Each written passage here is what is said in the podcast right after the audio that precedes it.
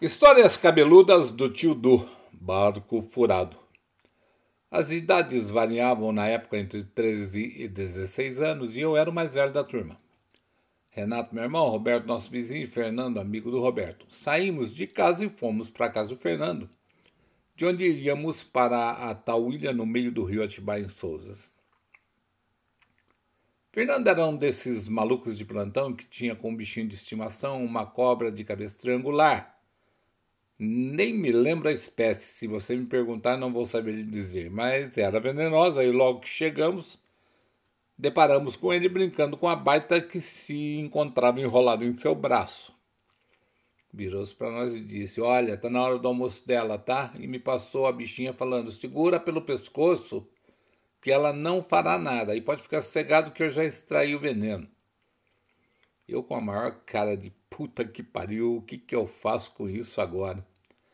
Comecei a suar frio, pois a bichinha resolveu se enrolar em meu braço. Enquanto isso, os outros dois, Renato e Roberto, rachavam de rir.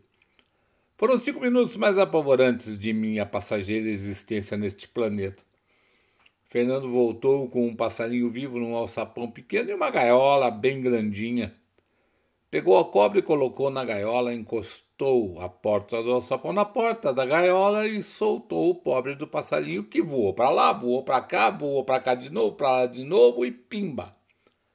A danada da cobra o abocanhou no ar, ao que Fernando falou. Ela não come bicho morto. Depois dessa tortura chinesa com o passarinho, saímos para a ilha em questão. Cruzamos pelo meio do matagal e desembocamos na margem do rio Atibaia. Nós, que não conhecíamos nada de travessia de rio, perguntamos Fernando: e agora, o que, que nós fazemos? Atravessamos a nado? Ao que ele respondeu: se quiserem morrer afogados, fiquem à vontade. Espere aqui. Tirou uma corda da mochila, amarrou numa árvore e mergulhou no rio e foi a largas braçadas para o outro lado. Aí percebemos a força correnteza porque ela o desviou num trecho de mais ou menos 10 metros. Mas, como ele já conhecia o lugar, saiu onde queria. Esticou a corda e amarrou em outra árvore e gritou: Venham segurando a corda e não soltem até chegar em chão firme, ok? Atravessamos e chegamos numa ilhota no meio do rio. Fomos para o meio da tauilha e montamos nossa barraca de camping e colocamos nossos petiscos nela e fomos conhecer o local. A tauilha era bem grandinha. Mas para meio de rio, nada espetacular. Fernando resolveu pescar e nos chamou. Ele tinha uh, na ilha umas seis valinhas de bambu para a pesca e tinha levado um saco de minhocas como isca. Fomos para a beira do rio, começamos a dar banho em minhoca. E nada de pescar coisa alguma. Renato e Roberto se desgarraram e foram para o outro lado da ilha. E lá encontraram um barco já se achando os reis da ilha entraram no barco e foram para o meio do rio fazendo gozação comigo com o Fernando. Fernando deu risada de canto de boca e gritou. Hum, acho melhor vocês voltarem para cá, porque se vocês não notaram ainda, esse barco tá furado e tem um roda-moinho bem ali na frente de vocês.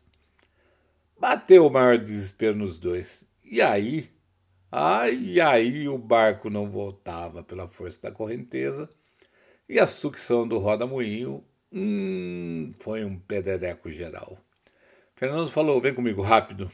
Continua, seguro, continuou, segura a corda que eu vou atravessar. Solta do outro lado, soltar do outro lado e você corre lá e joga para eles e amarra na primeira árvore que der e me aguarda. Lá fomos nós para a operação, missão impossível. Ele foi e soltou a corda rapidinho e rapidinho eu voltei com ela e amarrei na árvore mais próxima que tinha da margem. Mas quem disse que tinha força para jogar a bicha perto do barco? Fernando chegou e viu a situação e o barco se afastando e, a, e fazendo água.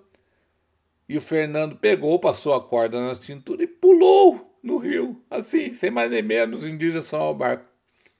Foi o tempo de chegar e os dois pularem na água e se agarrarem na corda e se arrastando na água retornaram para a ilha. Que sufoco, gente. Dois morenos que ficaram brancos de susto e dois ficaram vermelhos de raiva. Fim do passeio. Retornamos para casa com aquela sensação de nunca mais faremos isso. Na vida existem barcos furados. Você sabe do que eu estou falando.